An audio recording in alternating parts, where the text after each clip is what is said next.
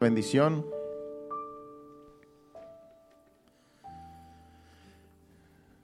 Y nos preparamos para la enseñanza, que es corta porque como salimos a las nueve, ya pues en unos 50 minutos estamos saliendo de aquí. Así aprovechamos el tiempo.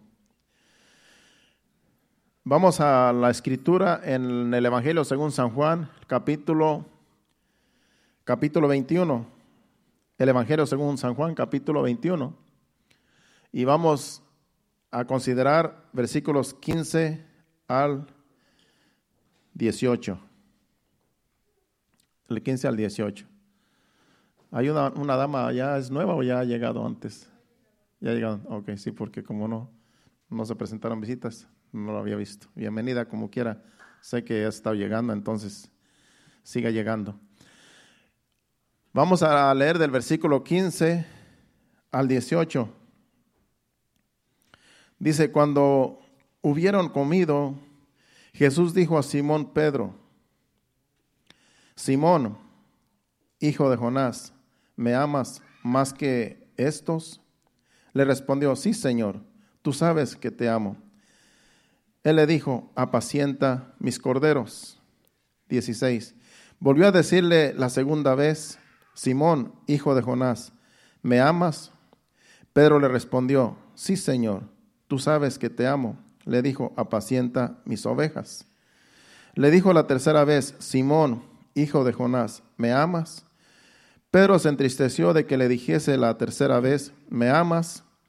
Y le respondió, Señor, tú lo sabes todo, tú sabes que te amo. Jesús le dijo, apacienta mis ovejas. De cierto, de cierto te digo, cuando eras más joven, te, ceñías e ibas a donde querías, mas cuando ya seas viejo, extenderás tus manos y te ceñirá otro y te llevará a donde no quieras. Lo que más resalta en, esas, en esos tres versículos del 15 al 16 y 17 son la pregunta, ¿me amas? Usted se dio cuenta, ¿verdad?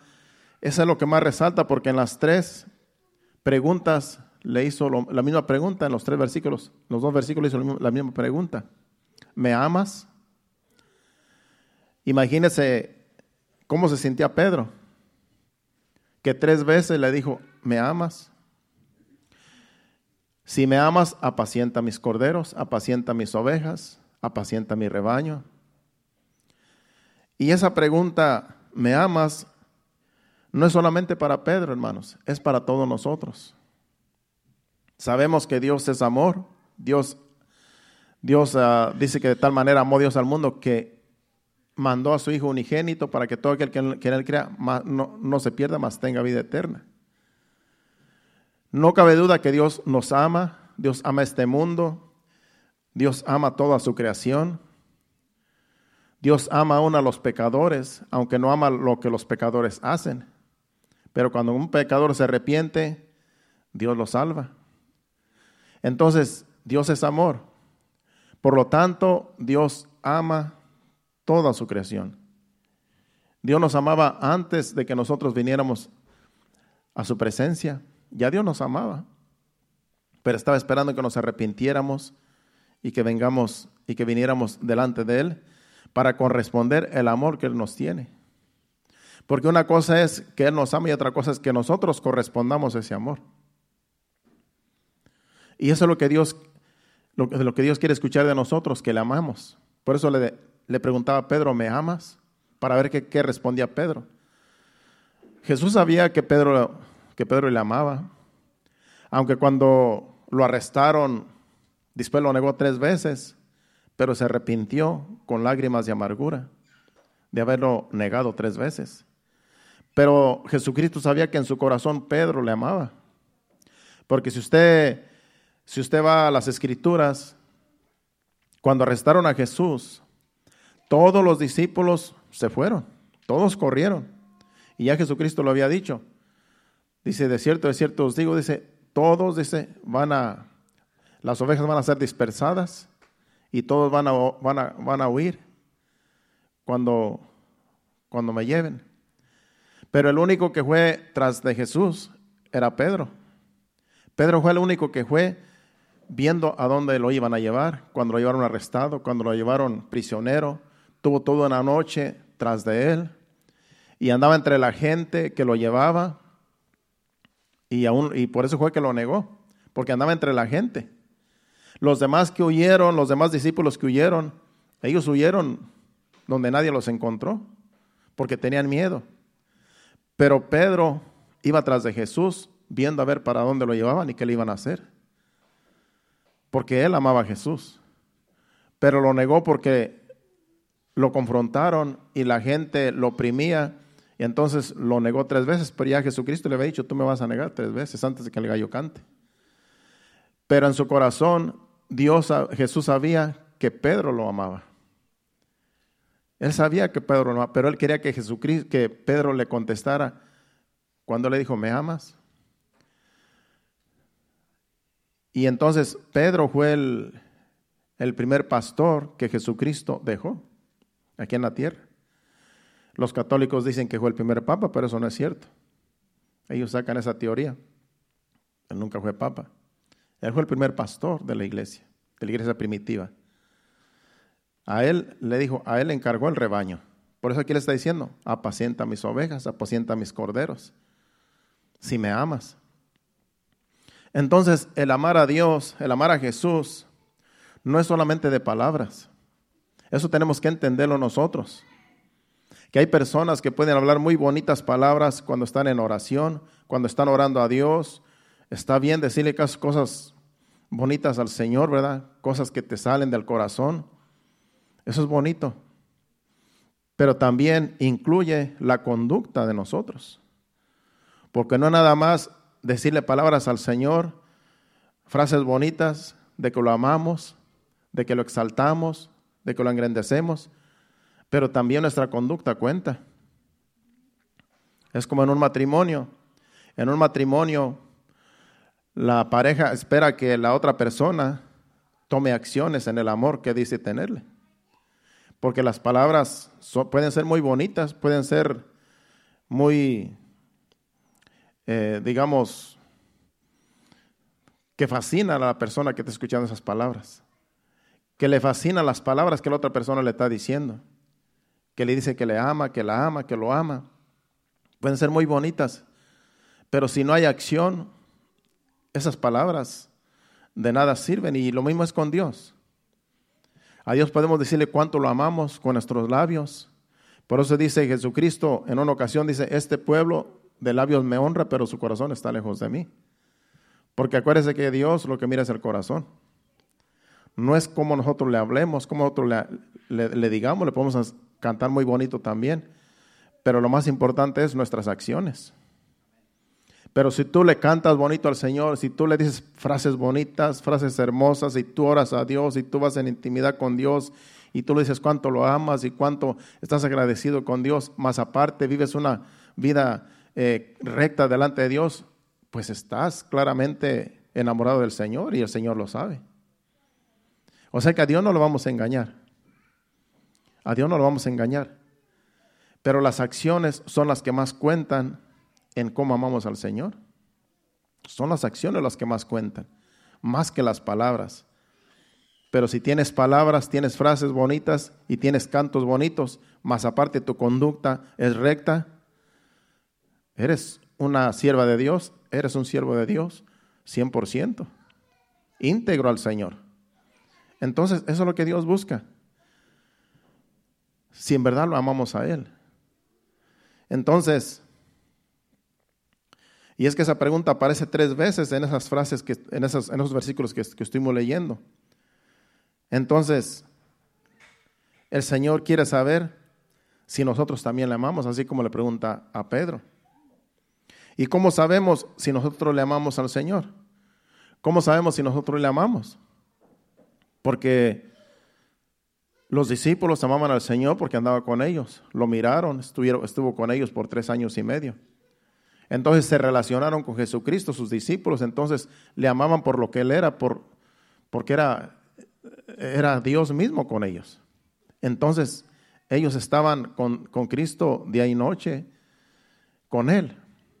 Entonces hubo una relación muy hermosa entre, entre los discípulos y Jesús.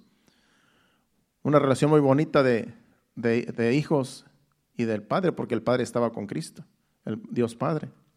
Entonces había una relación muy bonita, porque físicamente pudieron tener contacto con Dios mismo, porque Jesucristo es Dios. Pero nosotros, después de Jesucristo, nosotros le amamos al Señor por lo que Él es y por lo que Él ha sido en nosotros y por lo que la Biblia dice que, que es el Hijo de Dios. Así es que ahora nosotros amamos a Dios por fe, porque no lo podemos tocar físicamente, no lo vemos con nuestros ojos físicamente, no lo podemos tocar, no lo podemos palpar, pero por medio de las escrituras amamos al Señor por lo que Él es y por lo que Él ha hecho por nosotros y por lo que Él sigue haciendo. Así es que el amor de nosotros hacia Dios ahora es, debe de ser correspondido, así como Él nos salvó, nos sacó del, de la vida que llevábamos, ahora nosotros le debemos de, debemos de corresponder con ese amor como Él nos amó, como Él nos amó, así como estábamos nosotros, como estamos nosotros de perdidos y de sucios del pecado, así nosotros debemos ser agradecidos y debemos llamar a Dios por lo que Él hizo por nosotros. Entonces tiene que haber acción, una acción en nosotros, una acción de amor. Tiene que haber acciones, tiene que haber conductas que nosotros podemos decir que amamos al Señor. Por ejemplo, aquí estamos nosotros, nos esforzamos para estar aquí.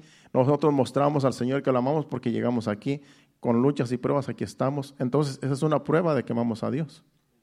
Y los que no están, que quisieran estar aquí también, aunque no pueden llegar por la situación, por el tráfico y por el trabajo, pero en su corazón estuvieran aquí ya de aquí como nosotros. Entonces, es una acción de que amamos al Señor por lo que hacemos. Porque dejamos las cosas eh, que nos rodean, a veces el trabajo, a veces lo dejamos eh, empezado para seguir otro, seguir otro día porque eh, queremos estar en la casa de Dios a tiempo. Entonces todo eso cuenta como que amamos al Señor de todo corazón. Cuando nos ofrecen un trabajo que nos va a quitar el tiempo de venir a, las, a, los, a los servicios, y decimos, no, prefiero mejor llegar a los servicios, aunque, aunque sea un trabajo muy bueno, prefiero mejor otro trabajo que no me impida eh, llegar a los servicios. Eso es una muestra de que vamos al Señor, porque buscamos primeramente su reino. Mi esposa quisiera trabajar, mi esposa siempre dice quisiera trabajar, pero cuando ella se pone a trabajar en las tiendas, normalmente quieren que trabaje los domingos. Por eso deja varios trabajos. Y siempre dice, voy a buscar un trabajo y voy a buscar un trabajo. Yo a veces le digo, mira, ya ni busques trabajo, como quiera, pues Dios no nos ha dejado. Con el salario que yo tengo, con lo que yo gano, pues ahí hemos estado manteniéndonos todos estos años. Entonces le digo, tú limpia la iglesia y, ya con eso está bien.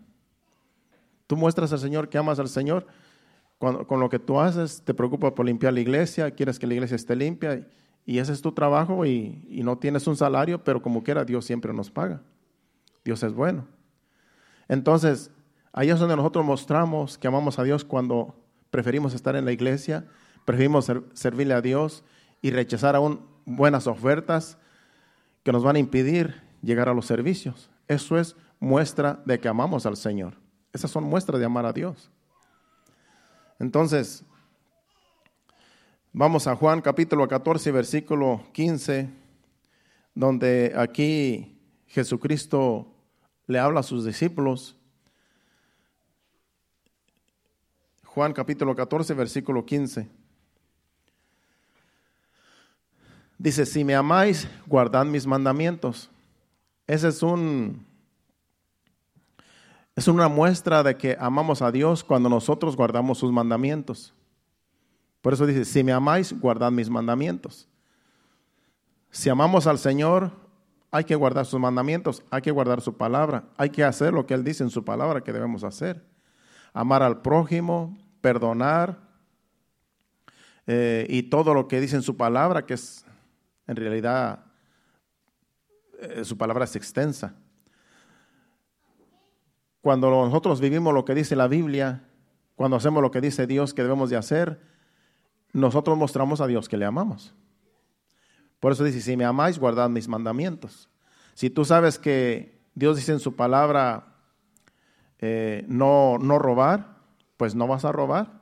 Y tú estás mostrando a Dios que lo amas cuando tú no, no robas eh, algo que tú sabes que, que si lo haces estás violando la palabra. Entonces cada que nosotros violamos la palabra, no amamos a Dios.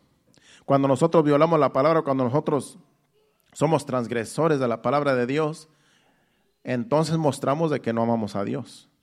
Pero cuando nosotros vivimos la palabra, cuando nosotros decimos esto no se debe de hacer, esto dice Dios que sí se debe de hacer, esto no y esto sí, y vamos nosotros haciendo lo que Dios dice en su palabra que debemos de hacer, entonces nosotros mostramos de que sí amamos a Dios.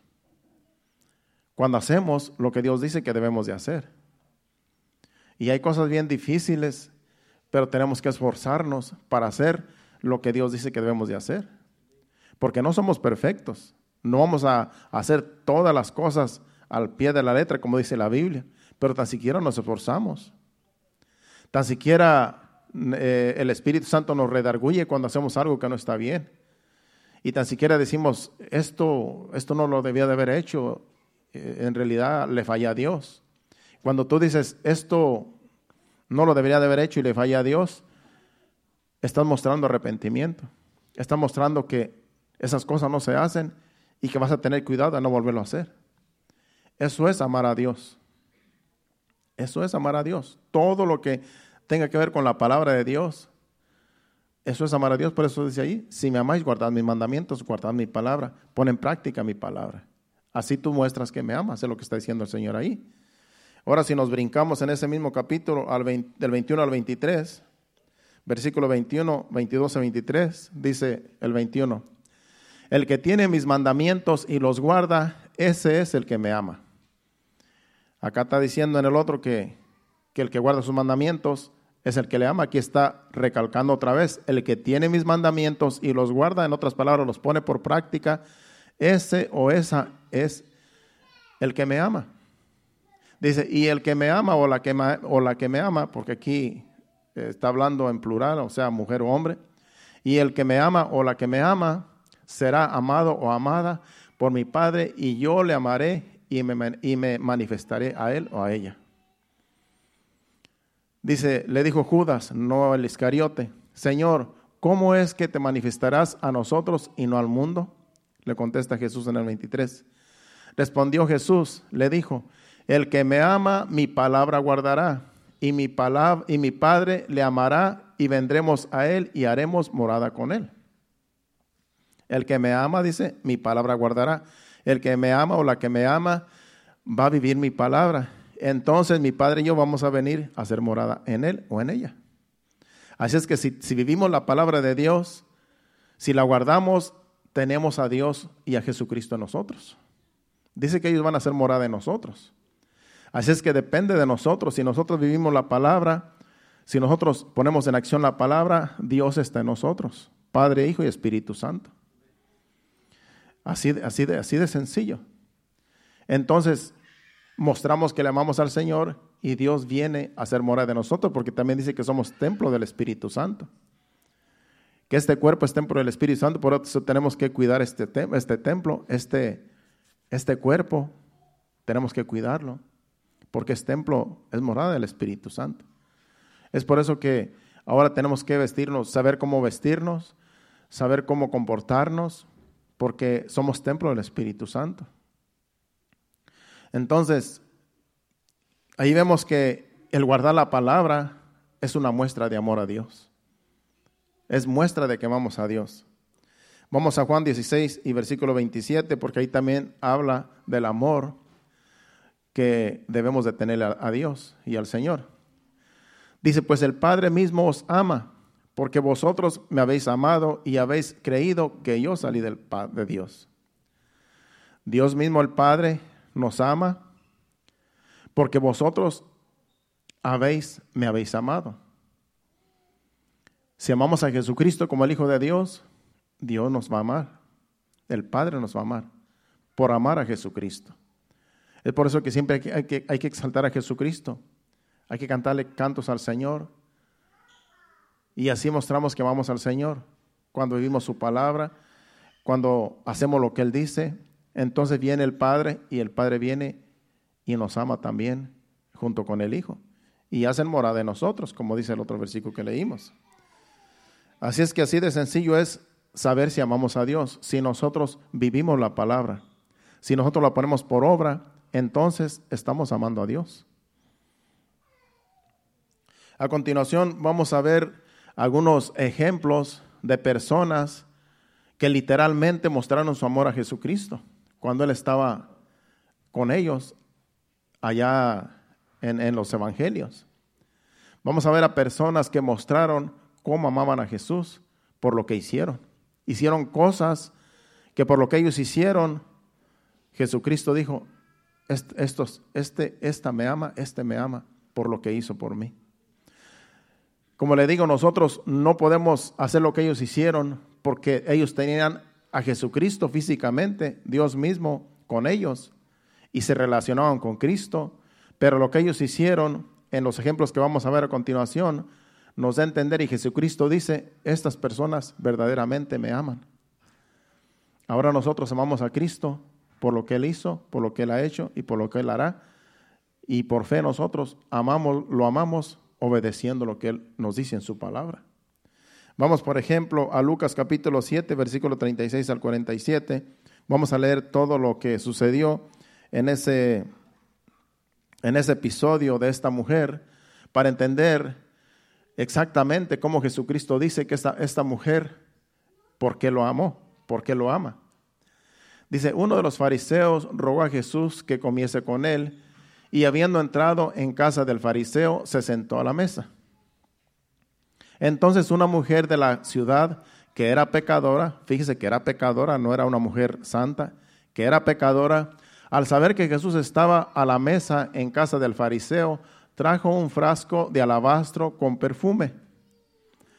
Y estando detrás de él, a sus pies, llorando, comenzó a, regar con lágrimas sus pies y los enjugaba con sus cabellos y besaba sus pies y los ungía con el perfume.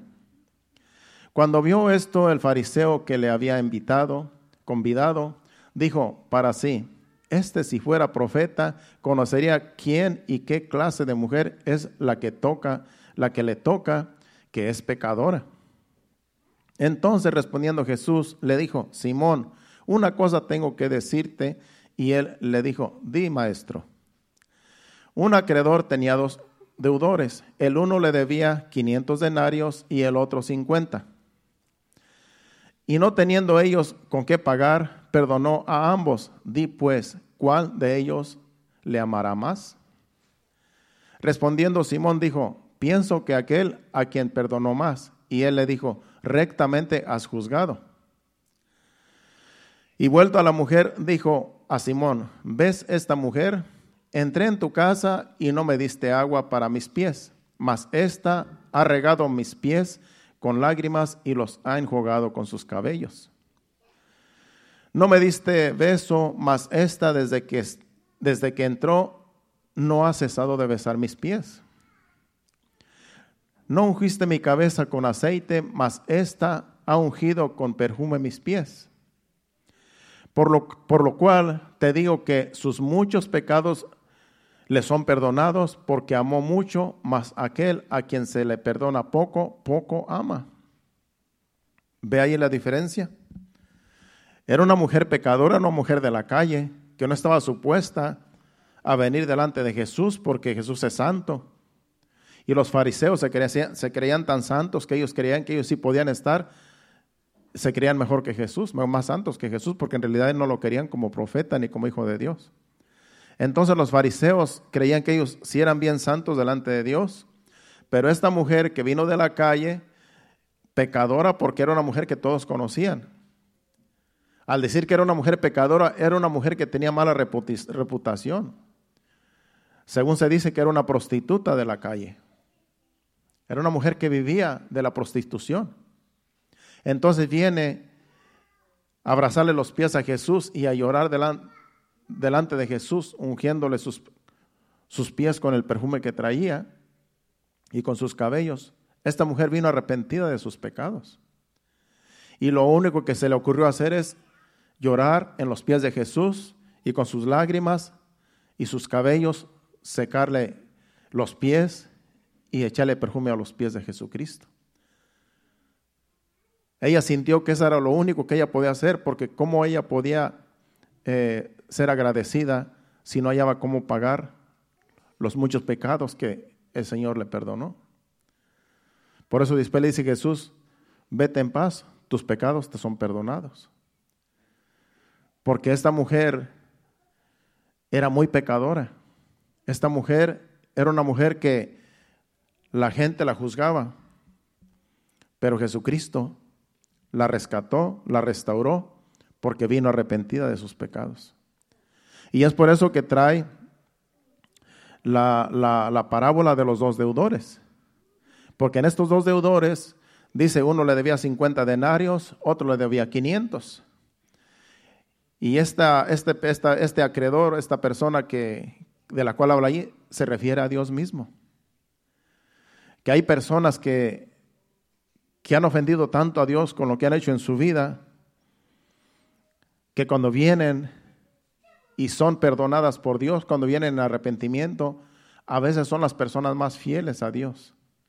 Son las que más amor muestran porque saben cuántos pecados les, les fueron perdonados.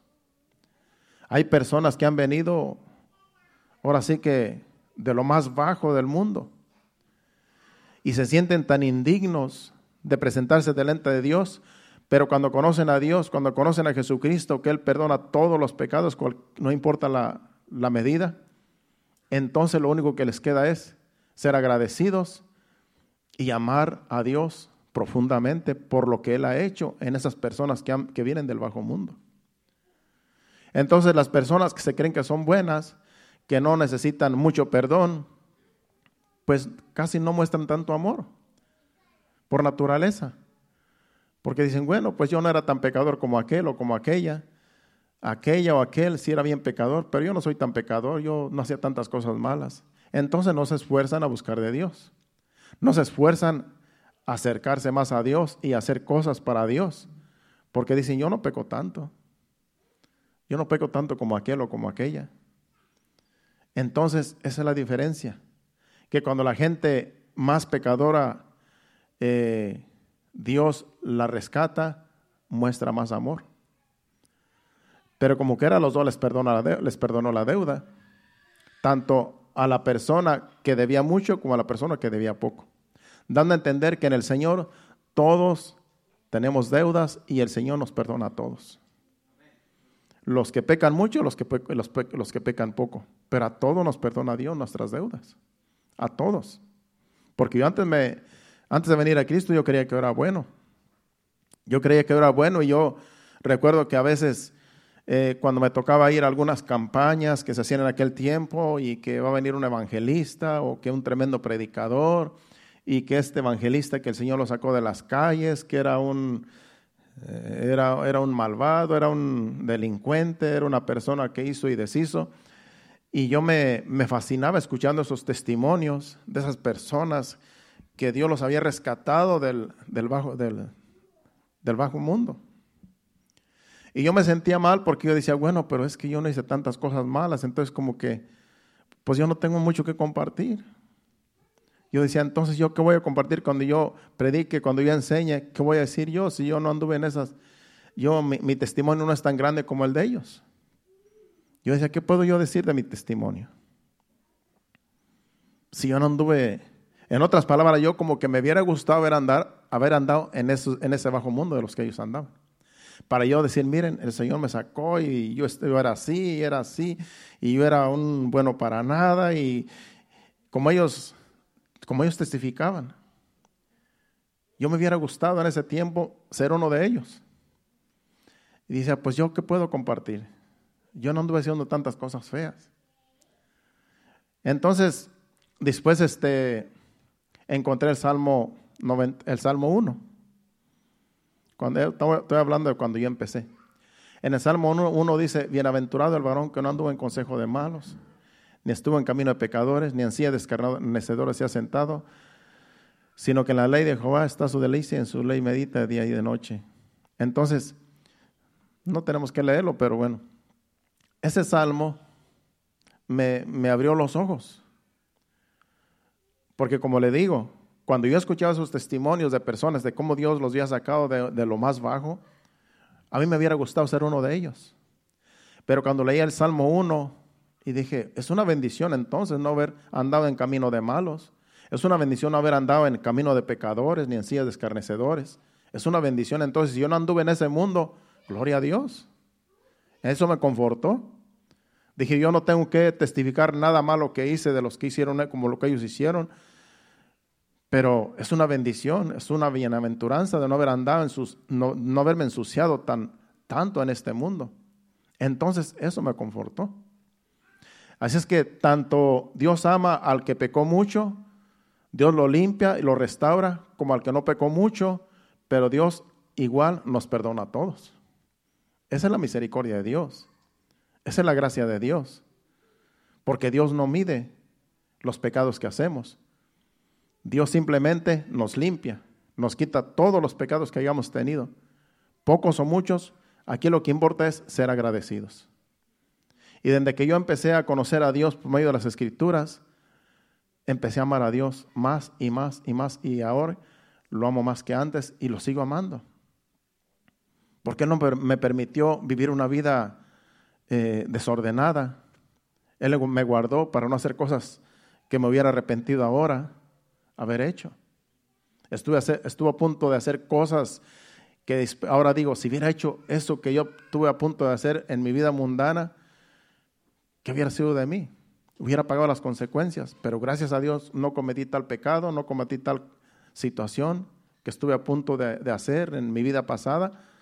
Y ahora digo, es que Dios mismo me estuvo guardando para no cometer cosas que después me hubiera sentido mal haberlas hecho.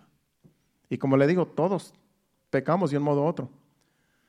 Lo importante es reconocer que hemos pecado, que ofendemos a Dios y que tenemos que cambiar y que tenemos que amar a Dios, así como Él nos ama, que podamos corresponder su amor. Así es que lo más importante es reconocer que Él es santo y que Él nos rescató de la vida que hayamos llevado, desordenada o no muy desordenada, pero ahora hay que corresponderle con el amor que Él necesita que nosotros le correspondamos. Y Él solamente nos dice que seamos obedientes a su palabra. Es lo único que nos dice, que seamos obedientes a su palabra. Y así mostramos que le amamos. Bueno, vamos a tener otras escrituras más. A Juan capítulo, bueno, Juan capítulo 12, versículo del 1 al 3, otro ejemplo. Es otro ejemplo de, de, personas que amaron a Cristo. Dieciséis días antes de la Pascua vino Jesús a Betania, donde estaba Lázaro, el que había estado muerto y a quien había resucitado los muertos. Y le hicieron allí una cena. Marta servía y Lázaro era uno de los que estaban sentados a la mesa con él. Entonces María tomó una libra de perfume de nardo puro de mucho precio y ungió los pies de Jesús y los enjuagó con sus cabellos y la casa se llenó del olor del perfume. Bueno, aquí vemos una acción de esta mujer. Esta mujer, ellos eran amigos de Jesús, Marta, María y Lázaro, eh, aparecen en, otra, en otras escenas, en, otra, en otros capítulos.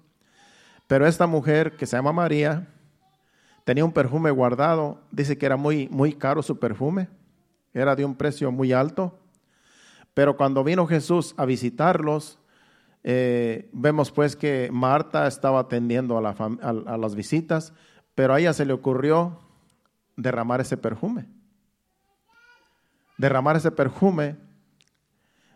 Dice entonces María tomó una libra de perfume de nardo muy puro, de mucho precio, y ungió los pies de Jesús y los enjuagó con sus cabellos y la casa se llenó del olor de ella. Esta no es la misma de la que leímos anteriormente en Lucas. Esta es María. La otra era una mujer pecadora de la calle. Así que son dos escenas similares, pero en la, otra escena era una mujer repudiada que vino a ungir, a ungir los pies a Jesús también con otro perfume, llorando, arrepentida. Aquí solamente Aquí esta es María. Y aquí María se le ocurrió derramar el perfume en los pies de Jesús y, y, sacárselo con los cabellos. Y dice que la casa se llenó de humo, del perfume. La casa se llenó del perfume del cual le ungió los pies. Mostró su amor al, al derramar el perfume que era tan caro, porque después Judas, el Iscariote, que era el, el que, era el, el que traía el tesorero, dice que, dice, ¿por qué este perfume mejor no se vendió para dárselo a los pobres? Pero dice que dijo eso solamente por decir, porque dice que él era ladrón y no es que se preocupara de los pobres, sino que era ladrón y ya ha dicho, este, este, este dinero no me hubiera servido a mí. Entonces, fue criticada María por lo que hizo, pero Jesucristo le dice que lo hizo para el día de su sepultura, lo ungió los pies, fue ungido para el día de la sepultura. En otras palabras, dice Jesucristo, a los pobres, como le dice a, Judas en los versículos más adelante, a los pobres siempre los van a tener con ustedes, dice, pero a mí no siempre me van a tener. Y lo que ella hizo, dice, es para el día de mi sepultura. Dice, porque a los pobres siempre los tendréis con vosotros, mas a mí no siempre me tendréis. En otras palabras, lo que ella hizo estuvo bueno. El versículo anterior, el 7 creo que es el, que dice. Entonces Jesús le dijo, déjala, para el día de mi sepultura ha guardado esto, ha guardado ese perfume, porque a los pobres siempre los tendréis con vosotros, vosotros, mas a mí no siempre me tendréis. O sea que esa acción que hizo María le agradó a Jesús y le mostró el amor que, él, que ella le tenía a Jesús al derramar ese perfume tan caro en sus pies. Así es que el, el, aquí parece que era un desperdicio el perfume, pero para ella no le importó. Y a Jesús, y Jesús lo tomó muy en cuenta. Una acción que no cualquier persona hubiera hecho en ese tiempo. Solo esta mujer lo hizo. Y a Jesús le agradó. Le agradó porque le mostró ese el, María le mostró el amor que le tenía al hacer esta acción. Así es que vamos a quedarnos con esos dos ejemplos. Vamos a un ejemplo también, más bien de en Efesios capítulo 6, versículo 24 Mejor vámonos a Hechos 21 del 8 al 14 y luego vamos a, a lo demás para terminar, porque te faltan 15 minutos. Vamos a Hechos capítulo 21, versículo del 8 al 14. Aquí vamos a, vamos a ver a, a Pablo. Pablo mostró que amaba a Jesucristo, una porque lo salvó y después de que fue, era un criminal que iba con los cristianos y los llevaba presos y, después se arrepintió cuando Jesucristo salió al encuentro y bueno, lo salvó. Y le sirvió, el apóstol Pablo le sirvió, toda su vida le sirvió. Pero aquí vamos a ver una acción a la cual el apóstol Pablo muestra el amor a Dios porque él hizo algo que, que le decían los demás que no lo hiciera, pero a él no le importó, por amor al Señor. Vamos a leer del versículo 8 al 14 del, libro de los Hechos, capítulo 21, del 8 al 14 dice, al otro día saliendo Pablo y los que con él estábamos, fuimos a Cesarea y entrando en casa de Felipe, el evangelista, que era uno de los siete, eh, eh, de los siete, de los siete, dice ahí, posamos con él. Este tenía cuatro hijas, doncellas, que profetizaban. Y permaneciendo nosotros allí, algunos días descendió de Judea un profeta llamado Agabo. Dice, quien viendo a, quien viniendo a vernos tomó el cinto de Pablo y atándoselo los pies y las manos, dijo, esto dice el Espíritu Santo, así atarán los judíos en Jerusalén al varón de quien es este cinto y le entregaron en las, en, su, y le, y le entregarán en las manos de los gentiles. Al oír esto le, le, rogamos nosotros y los de aquel lugar que no subiese a Jerusalén. Entonces Pablo despidía, eh, respondiendo, respondió, ¿qué hacéis llorando y quebrantándome el corazón? Porque yo estoy dispuesto no solo a ser atado, mas aún a morir en Jerusalén por el nombre de nuestro Señor Jesucristo. Y como no le pudimos persuadir, desistimos diciendo, hágase la voluntad del Señor. Vemos aquí el peligro que corría Pablo, porque estos, este profeta vino y hizo lo que hizo, atándose los pies y las manos y haciendo una muestra de que así iban a llevar atado a Pablo, que era el dueño del cinturón. Era una profecía que se iba a cumplir. Y Pablo sabía que lo que estaba diciendo este profeta era cierto. Él sabía que era cierto. Él sabía que lo iban a llevar preso en, para llevarlo a los gentiles. Pero dice que él no le importó.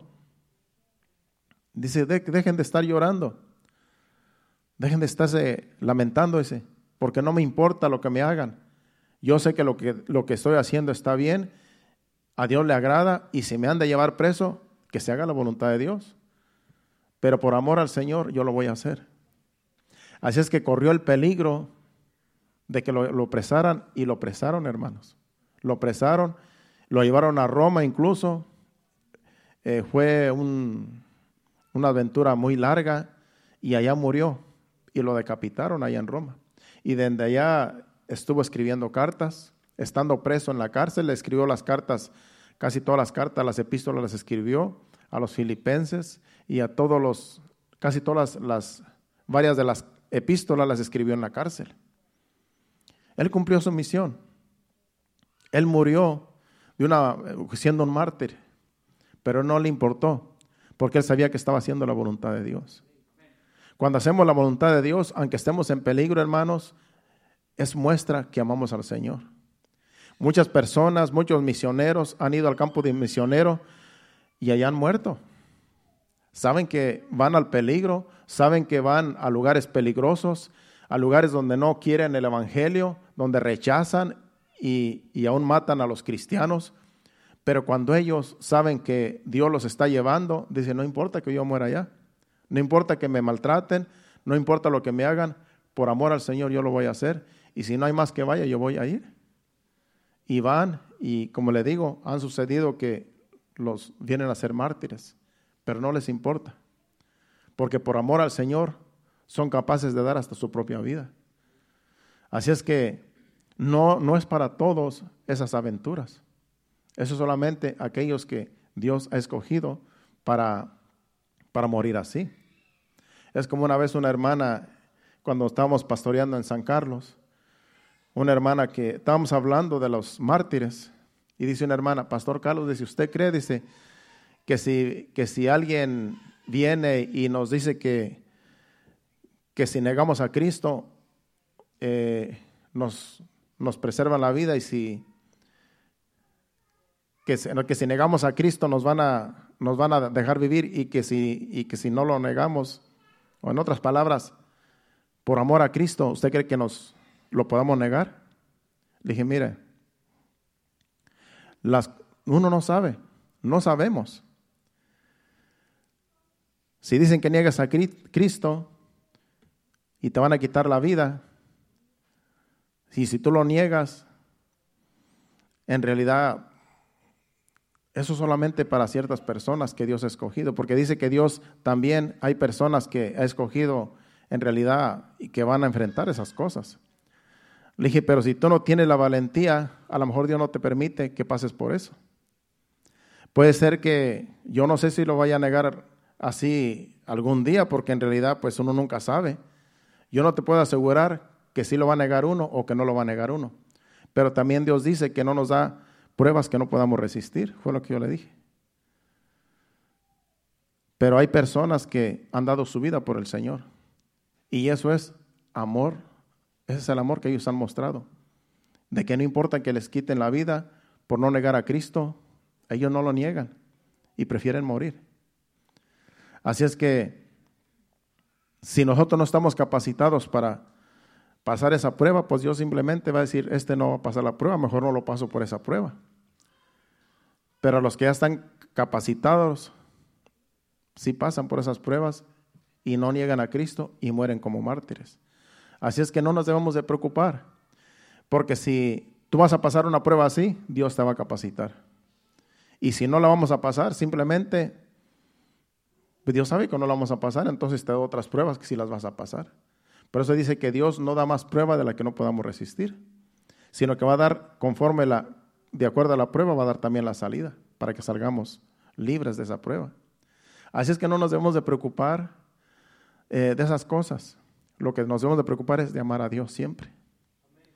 Porque Dios nos va a capacitar en todas las áreas. Dios nos va a capacitar en todas las... Es como hay personas que tienen, que dicen que tienen unas pruebas tan grandes, pero a comparación de otras personas no es nada. Dicen, yo tengo una prueba tan grande que, que en la casa mi esposo no me da, no me atiende bien. Y para ellos se les hace una prueba muy grande. Porque no los atienden como ellos quieren. Esa no es una prueba. Pero para ellos sí es una prueba grande. Mi esposa no me obedece, eh, es una lucha, es una prueba que tengo, que, que no hace las cosas como yo quiero. Eso no es una prueba, hermanos. Es simplemente algo cotidiano que tenemos que pasar y decir, no, pues si no me obedece, pues yo hago las cosas, pues total, ¿verdad? Esa no es una prueba, pero para uno es una prueba bien grande. Para uno es una prueba que, no, hombre, mi esposa no me obedece. Y es una prueba tan grande que dicen, no hayan que hacer. Pues si no hace lo que tú quieres, pues hazlo tú. Y ya, se acabó el problema. Como decía una vez un hermano, dice, mi esposa dice, esa vez él andaba trabajando conmigo y era, era muy quejumbroso. Dice, ¿sabes qué? Dice, me viene sin comer, dice. Dije, pero hubieras hecho unos huevos allí, le dije algo ahí ligero. No, dice. A mí me gusta que mi esposa me cocine, dice. Y si no, mejor no como, dice. A ver quién se friega, dice. A ver quién, para ver quién sufre. Le dije, pues tú eres el que sufres. Tú estás sufriendo. Pues, no, él pensaba que ella iba a sufrir porque él no, no se cocinaba. Dice, si ella no me cocina, yo tampoco me cocino. Y a ver quién, a ver quién sufre. Pues quién, pues tú. Tú estás sufriendo. Así tiene esa mentalidad. Oye, no, es, esa no es ninguna prueba. Pero hay personas que sí tienen pruebas, que uno dice, esa prueba yo creo que yo no la hubiera pasado. Como la prueba de un pastor allá en México, ya le he contado antes también, que otro, un muchacho borracho lo siguió y él iba con su troquita y lleno de gente, venían de una, de una campaña y por allá en un cerro se, se fue la troquita por ahí porque el borracho ese que andaba queriendo noviar con la, hija del pastor, una jovencita que también tocaba la batería, yo, yo conocí a esas muchachitas. Por querer quedar bien, andaba borracho, se lo persiguió y, lo aventó a un precipicio y, mucha gente se fracturó y esa muchachita murió a la que él quería.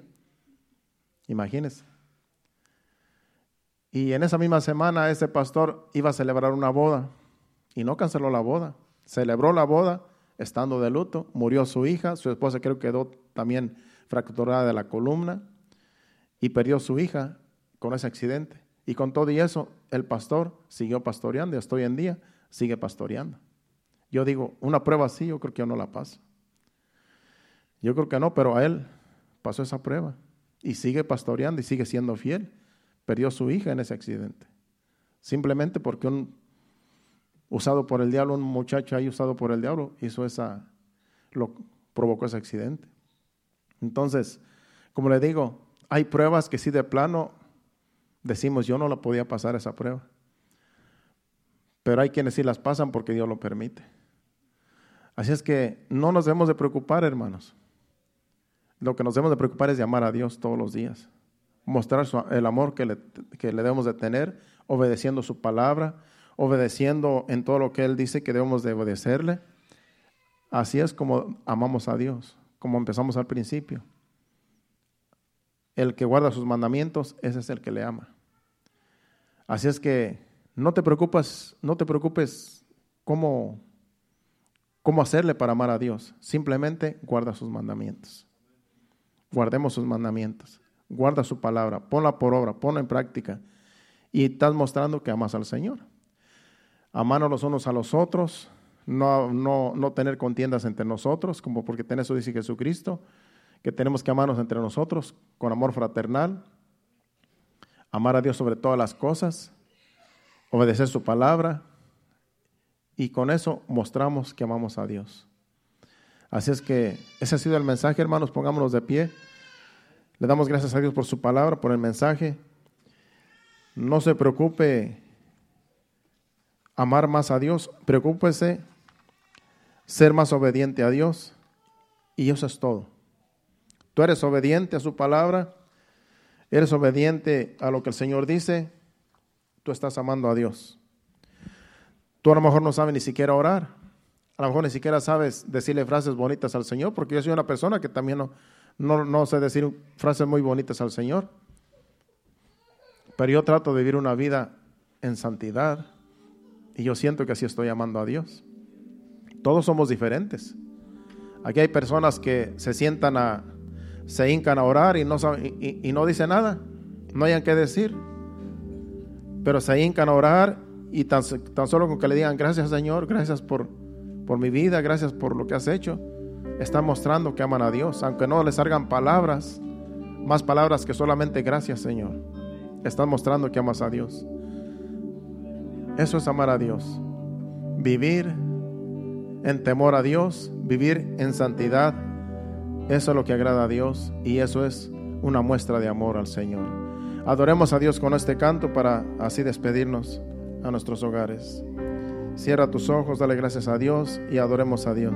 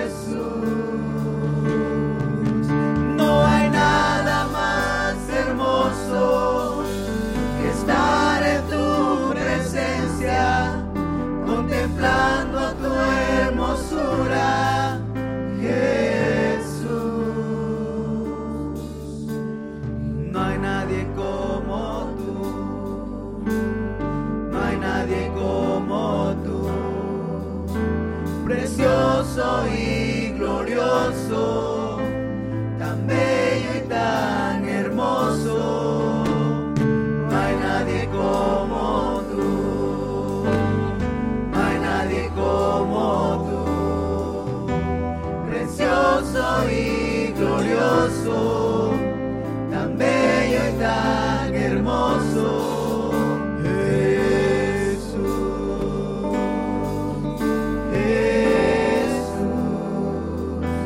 Jesús, no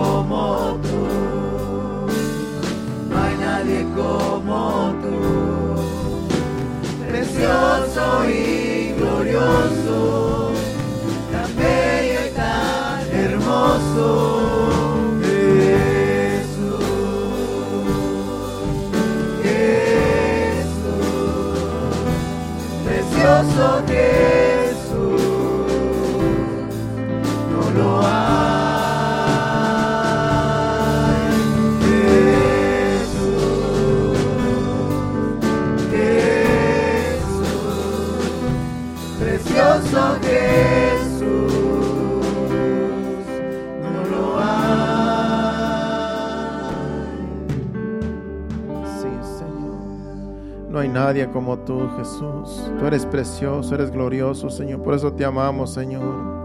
Porque tú nos amaste primero, Señor. ¿Qué sería de nosotros, Señor amado, si no hubieras venido en nuestro auxilio, Señor? Estamos perdidos, sin fe y sin esperanza en este mundo.